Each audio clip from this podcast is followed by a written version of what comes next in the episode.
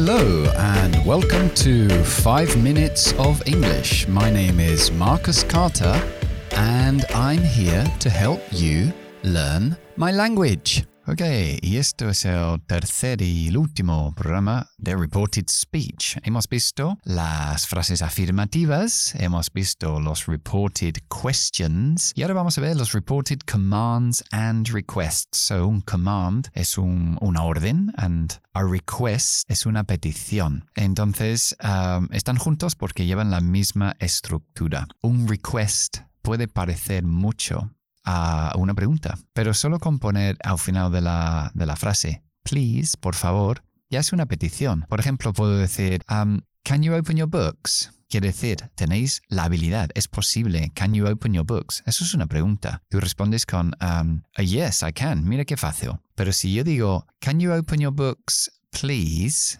Um, ¿Podéis abrir los libros? Eso es una petición. Entonces, así se distinguen los requests de las preguntas. Y los requests llevan la misma estructura que los commands, que los órdenes en reported speech. En realidad, son bastante fáciles. Nosotros los expresamos con el infinitivo. Por ejemplo, vamos a decir esa misma frase. Can you open your books, please? Una, es un request, una petición.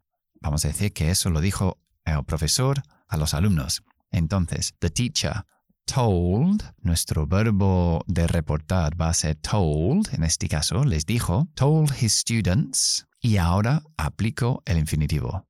To open their books. The teacher told his students to open their books. Para abrir, se les dijo a los alumnos que abriesen sus libros. Ok.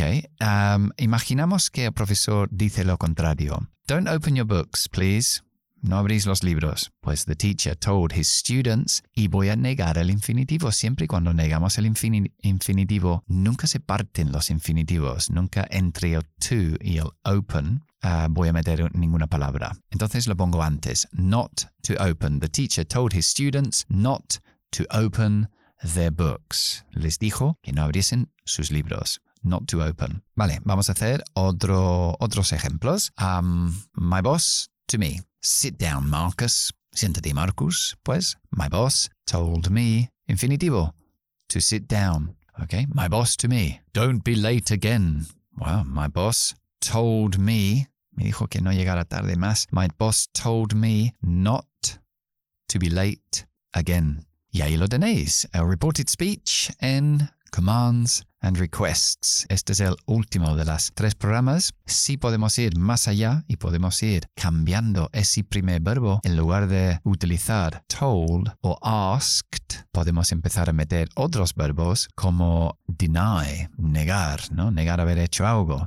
por ejemplo, en, en estilo directo, hey, I didn't break the window. The boy denied breaking the window es otra forma de reportar lo que ha pasado utilizando un verbo distinto al principio de la frase. Pero eso también lo vamos a guardar para otro programa, más adelante ya. Estos tres es el concepto básico de utilizar el reported speech. Bien, ahora vamos al idioma del día. Hoy es as right as rain. Hmm, tan correcto como la lluvia rara esa es, ¿no? La verdad que no sé si es correcto o tan derecho como la lluvia. Quizás derecho, no sé. Pero bueno, as right as rain básicamente significa perfecto, ya, estupendamente. Uh, for example, how are you feeling today after your illness? Oh, Don't worry, I'm as right as rain. Estoy perfectamente. ¿Cómo te encuentras hoy después de la enfermedad? I'm as right as rain. Estoy perfectamente. Ok. Se suele utilizar para describir estados de, de personas o... Sí, de personas, yo diría. Más que decir ese ejercicio lo has hecho as right as rain, eso no se dice. Se dice